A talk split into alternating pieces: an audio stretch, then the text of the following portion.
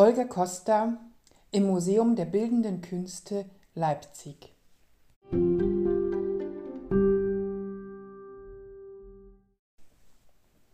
Wer sein Wissen um einflussreiche mexikanische Kunst erweitern möchte, sollte seine Schritte in das Museum der Bildenden Künste in Leipzig lenken.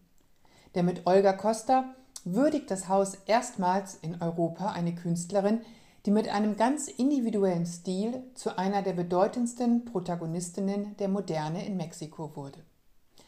Ausgezeichnet mit dem höchsten Preis des Landes für Wissenschaft und Kunst stehen ihre Werke auf der Liste des national schützenswerten Kulturguts. Geboren 1907 in Leipzig als Tochter ukrainischer Eltern, kam sie im Alter von zwölf Jahren mit der Familie in Mexiko an.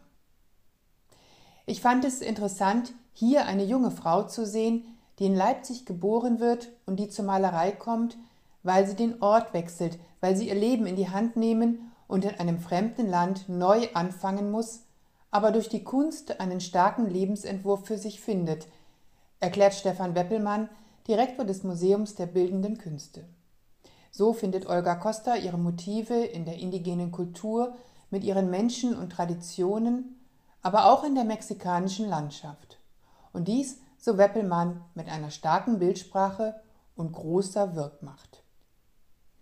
Wer sich selbst überzeugen möchte, findet in der Schau nicht nur Werke der Künstlerinnen aus über 50 Schaffensjahren, sondern darf sich auch auf ihre Bilder im Dialog mit Werken unter anderem von Frida Kahlo, Diego Rivera oder Maria Izquierdo freuen.